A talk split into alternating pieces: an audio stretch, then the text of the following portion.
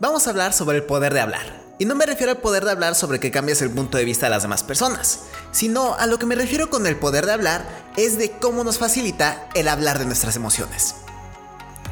ABC Adolescente, episodio 277. El hablar de nuestras emociones puede ser algo extraño y que no tiene ningún sentido. O también crees que a la gente no le va a importar tus emociones, sino que solo tengas que hacer lo que tienes que hacer.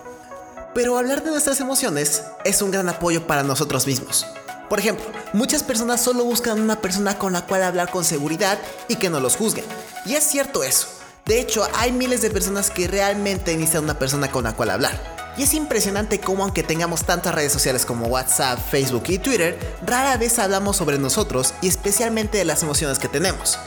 Si nos enojamos es muy raro que le digamos a la gente que estamos enojados, o igual tristes o frustrados cuando realmente eso puede solucionar muchos más problemas como los malos entendidos y también si quieres necesitar un poco de ayuda. Nadie puede saber las emociones que tenemos, porque podemos tener una sonrisa por fuera cuando estamos mal o cansados.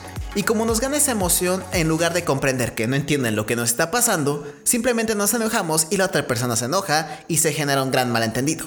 Cuando un comentario de no estoy de humor puede ayudar mucho más y así las otras personas saben que no estás bien o que estás cansado o enojado y tal vez te pueden preguntar por qué o también te dan un poco de tiempo a solas para que estés tranquilo. El hablar de las emociones te ayuda a ti mismo para que estés mejor, tanto más seguro, más feliz contigo mismo y comprender las emociones que tienes. Son algo que todo el mundo tiene. Lo que pasa es que casi todos pensamos que hablar de nuestras emociones es una muestra de debilidad o que nos pueden lastimar con más facilidad. Pero pasa todo lo contrario, porque al momento de hablar empiezas a comprender más tus emociones. Tienes la seguridad de que otras personas no se enojen o que no suceda un malentendido. Y tal vez, como dije antes, te pueden ayudar esa otra persona contándote sus propias experiencias y te puedes sentir identificado con él o ella.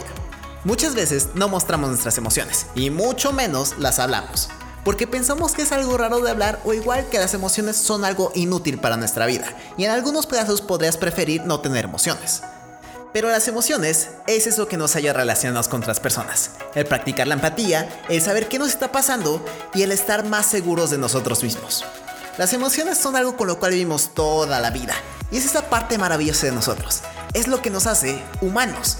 Es eso que nos hace vivir y tener ganas de estar en una nueva aventura.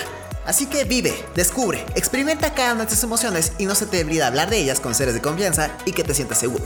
Porque eso te hará darte cuenta de cómo estás. Y eso es todo por el podcast de hoy. Si te gustó y quieres escuchar más, ve a abceradolescente.com. Recuerda que este podcast se sube los lunes, miércoles y viernes. Yo soy Andrés y recuerda que nuestra mejor herramienta es nuestra habla. Adiós.